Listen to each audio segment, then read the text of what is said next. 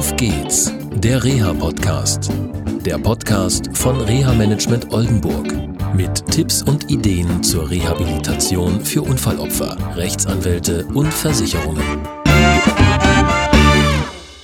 Hallo und herzlich willkommen zu einer neuen Sendung von Auf geht's, der Reha-Podcast. Heute, das hört man wahrscheinlich jetzt schon an den Geräuschen außen unterwegs, auf Hausbesuch.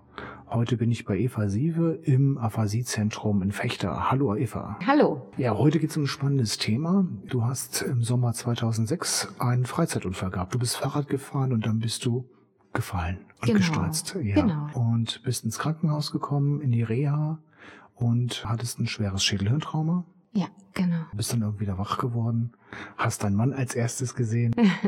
Ja, und das stimmt. Ähm, dann ging es in die Reha. Du hast mir vorher erzählt, dass du einige Probleme hast seit dem Unfall. Ja, Und wir sind dabei auf das Thema gekommen, dass es eigentlich auch ein Fluch sein kann, wenn man eine Behinderung nicht sieht.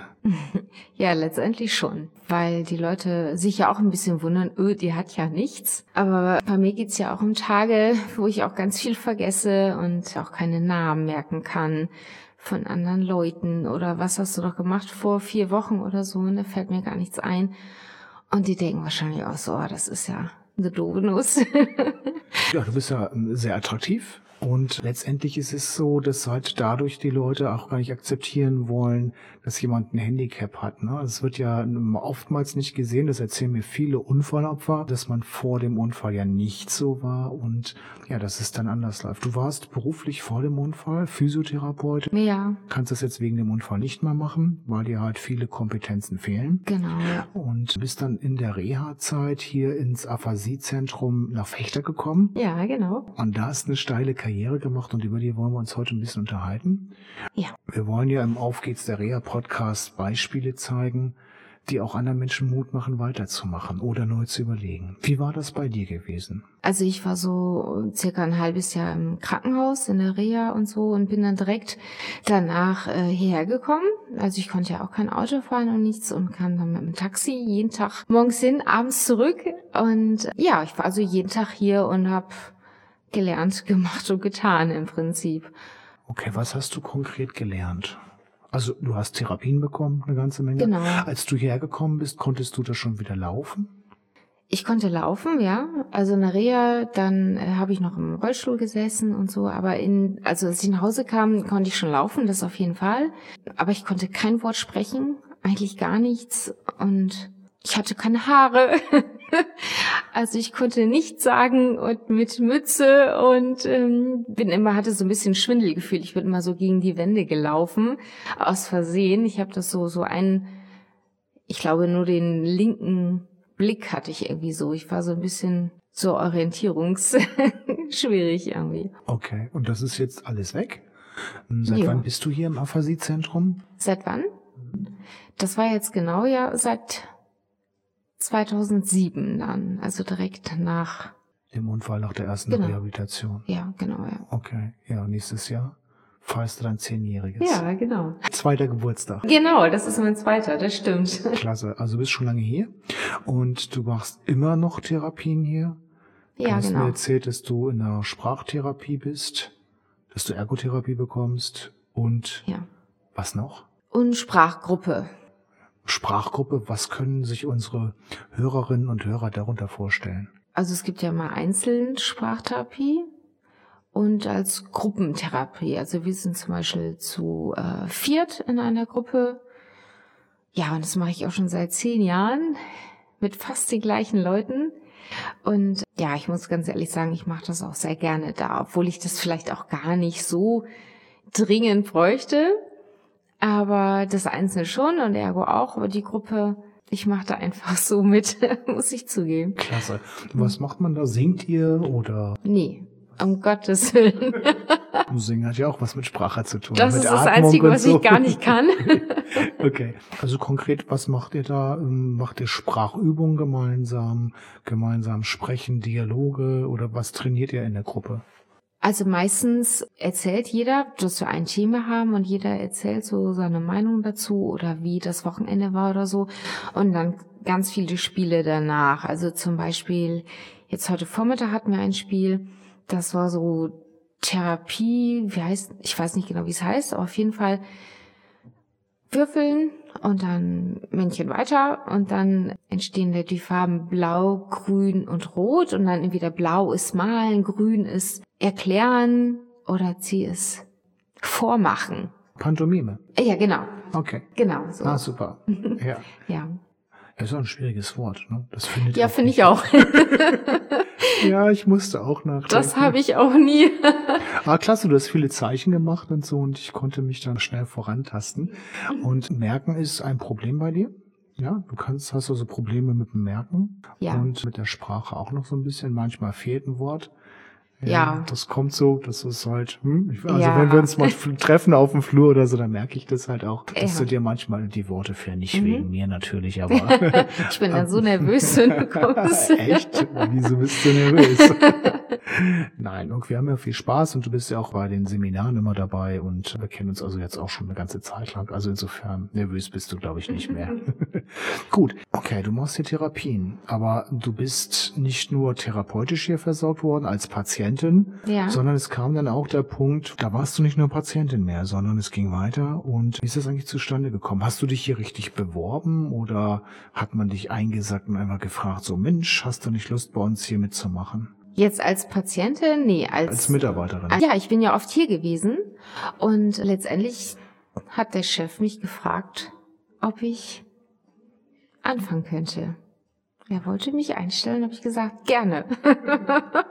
Hat mich sehr gefreut, ja. Und du arbeitest ein paar Stunden in der Woche hier Genau, und bist für die Kreativgruppe zuständig. genau. Und da begleitest du als Patientin Betroffene, Ja, also Mitpatienten. genau. Und wie muss man sich das in so einer Kreativgruppe vorstellen? Habt ihr ja wie in der Sprachgruppe auch, dass ihr Ja. mehrere seid und dann irgendwas zusammen macht? Oder ist es mehr so einzeln? Vielleicht kannst du ein bisschen was dazu erzählen. Ja, also Gruppe an sich hat es ja nichts, nichts zu tun. Es ist ja keine Gruppe. Es sind immer Patienten, die zwischendurch mal kommen, wenn die Therapie Pause hat, irgendwie eine halbe Stunde, Stunde. Oder manchmal sind auch Angehörige, die dabei sind. Das sind ja Fitte und die langweilen sich zum Teil ja auch und kommen dann auch zu mir. Okay, irgendwann war der Punkt gewesen, da warst du nicht nur Patientin und da war es so gewesen, dass dich Herr Runch angesprochen hat. Genau. Und was hatte er so für Vorstellungen? Er hat gesagt, okay, wollen Sie hier arbeiten? Und was ist dann so konkret daraus gekommen? Ja, also letztendlich war es so, ah, der Kreativraum ist ja sozusagen leer in dem Sinne. Es war ja niemand da zur Zeit, der da was vorhat. Und der Raum war relativ kahl und leer und irgendwie war der, ja, so nichts ahnt irgendwie. Und dann wäre das ganz schön ein Platz für mich. Ja, und ich würde auch so für die Intensivpatienten mich auch so mit denen sehr gut und viel unterhalten kann mit den Leuten. Und das ist auch immer sehr nett. Ich denke, er sagt auch, dass es ähm, sehr gut ist, dass ich als Patientin auch mich mit jemandem, mit einem Patienten unterhalten kann. Und ich, mir geht's ja schon einigermaßen viel besser als ihm. Und dann kann ich ihn immer so ein bisschen aufbauen und Mut machen. Also als Patientin Vorbild sein. Ja, genau, so ein bisschen, ja, Du leitest also die Kreativgruppe beziehungsweise den Kreativraum.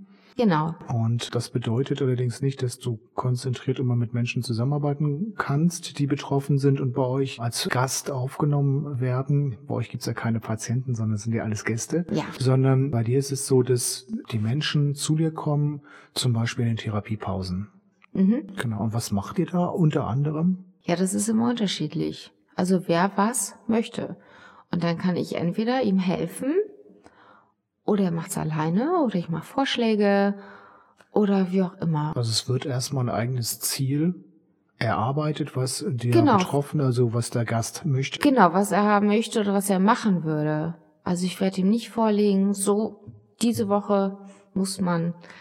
Also kein Programm. Genau, Nicht nein. wie in Reha-Kliniken heute gibt es dann Ja. die Tigerente, die gebastelt wird oder sowas. Genau, genau. Und das habe ich nämlich ja auch immer machen müssen und ich fand's immer blöd. Ja.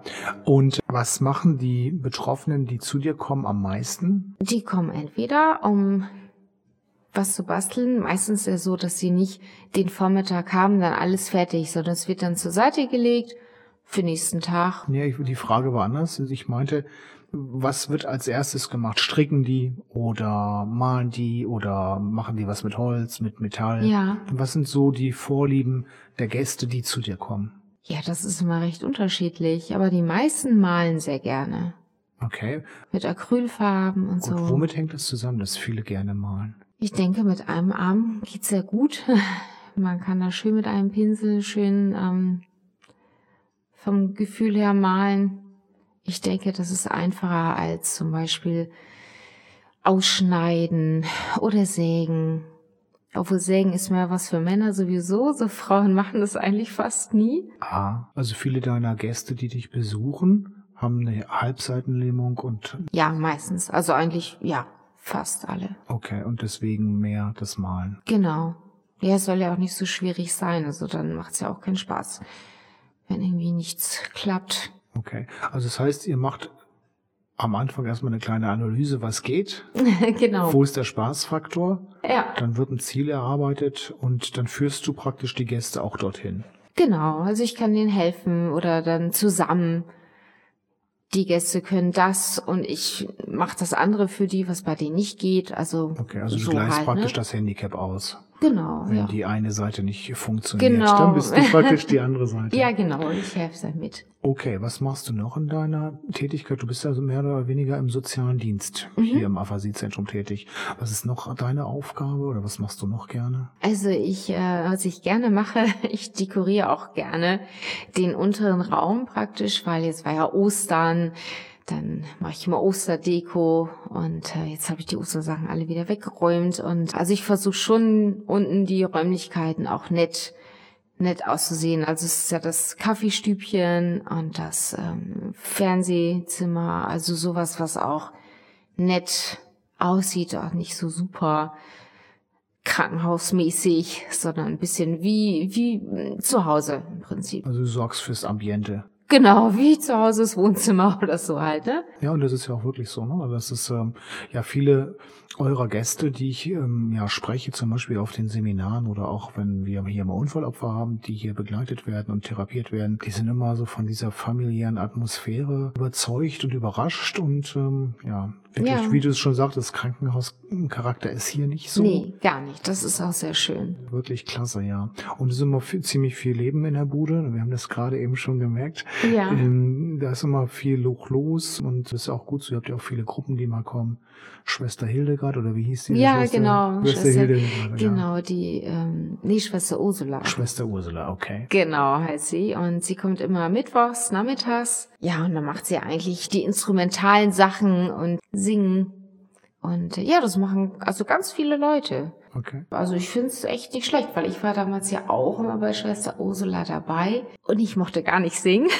Das war für mich ganz, ganz schlimm. Aber die Leute sind da schier begeistert. Also ja, Ja, ist mit, ja auch schön. mit Tambourin und allem drum und dran. ja, Flöte, was ich eben gehört habe. Genau. Also das ist richtig Action. ja, Okay. genau. okay, gut. Und du leitest noch einen Gesprächskreis. Ja, genau, am Freitagnachmittag. Okay. Wer kommt zu diesem Gesprächskreis? Freitagsnachmittags sind ja die ganzen Therapien jetzt vorbei.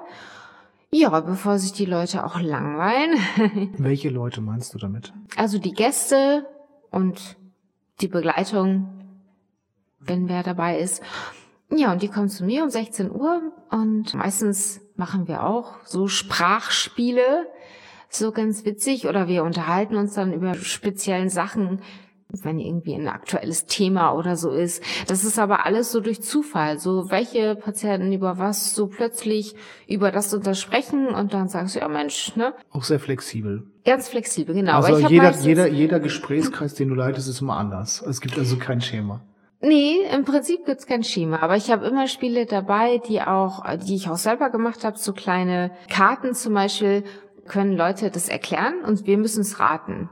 Also es ist immer so zum Beispiel ein Auto und da ist ein Auto aufgeklebt, praktisch, so wie es aussieht, und darunter habe ich Auto stehen. Ihr müsst ja viel mit Symbolen und mit Buchstaben Genau, arbeiten. und dann so ja. reihum. Und ähm, ach, das ist eigentlich immer ganz lustig. Wir machen auch Tabu, zum Beispiel bei Leuten, die auch ein bisschen fitter sind, mehr sprechen können. Da machen wir auch das Tabu für Erwachsene und das ist auch mal sehr lustig. Also es soll auf jeden Fall nicht Therapie sein, also nicht super streng und hier ne Konzentration und jetzt geht's los, sondern es wirklich soll wirklich nett und entspannt werden. Also das ist kein Muss oder so. Super. Und immer vor dem Hintergrund, du leitest diese Gruppe mit einer Merkfähigkeitsschwäche und mit einer Sprachschwäche. Ja, genau. Also Hut ab. Ja. Klasse. Das ist auch du, Übung War das dein mich. Wunsch gewesen, diese Gruppe zu machen? Du sagst gerade, es ist Übung für dich. War es dein Wunsch oder bist du da so ein bisschen reingedrängt worden und hast gesagt, nee, ich will das unbedingt anbieten? Nee, das war eigentlich totaler Zufall. Das hat vor mir jemand anderes gemacht. Und der hat mich irgendwann mal gefragt und so, Mensch, komm doch auch mal zu mir, wir machen das dann zu zweit. Und erst habe ich gesagt, so, hm, ja, weiß nicht. Aber ich bin dann doch dazugestoßen und ja, und es hat mir gut gefallen. Und er ist auch irgendwann, ist er auch ähm, nicht mehr dabei gewesen. Also er ist jetzt erstmal rausgegangen und ich habe da, also ich bin so geblieben und mache das dann alleine weiter. Und ich mache es auch sehr gerne. Es ist wirklich lustig und ähm, ja, und die Patienten lachen auch. Hoffe ich. Ja. Gut. Und du bist auch fröhlich, ne? Immer, wenn ich dich sehe, bist du am Strahlen und am Freuen und so. Ja, hier schon. Zu Hause vielleicht nicht unbedingt. Ja, gut, man muss ja auch einen Ort haben, wo man mal ablassen kann oder so, aber Ja, genau. wenn ich dich sehe hier, so bist du immer voll Action und bist am Machen und Organisieren und so, ich finde das klasse. Ja, man muss ja irgendwie auch ein bisschen positiv wirken. Ich kann nicht schlecht ganz grimmig rumlaufen. Genau. Okay, super. Kann man sagen, dass nach diesem schweren Unfall jetzt, ja, neun Jahre ist es her, angekommen bist wieder im Leben? Ja, ich bin auf jeden Fall gut angekommen. Vielleicht nicht genauso, wie es mal war. Aber ich komme so mit allem ganz gut klar. Und das Einzige, was ist, was ich den Leuten das zum Teil auch erzähle, aber die glauben da gar nicht dran. Weil das hört sich ja schon, alles, was ich hatte, ist auch wirklich alles schlimm gewesen und ganz furchtbar. Und wenn ich denen das erzähle, denken die, was spinnt die denn rum? Das stimmt doch alles gar nicht, ne? Und ähm, ja, das finde ich eigentlich schade, ne? Dass die da auch, ja, da gar nicht dran denken können, ne? Dass die das anders merken. Also, Dass dein Leben mal ganz anders war und sich jetzt so verändert hat. genau, genau. Okay, super. Eva, vielen Dank für das Gespräch. Ja, bitte. Tschüss. Tschüss. Das war eine Folge von Auf geht's, der Reha-Podcast. Eine Produktion von Reha Management Oldenburg. Weitere Informationen über uns finden Sie im Internet unter www.rehamanagement-oldenburg.de.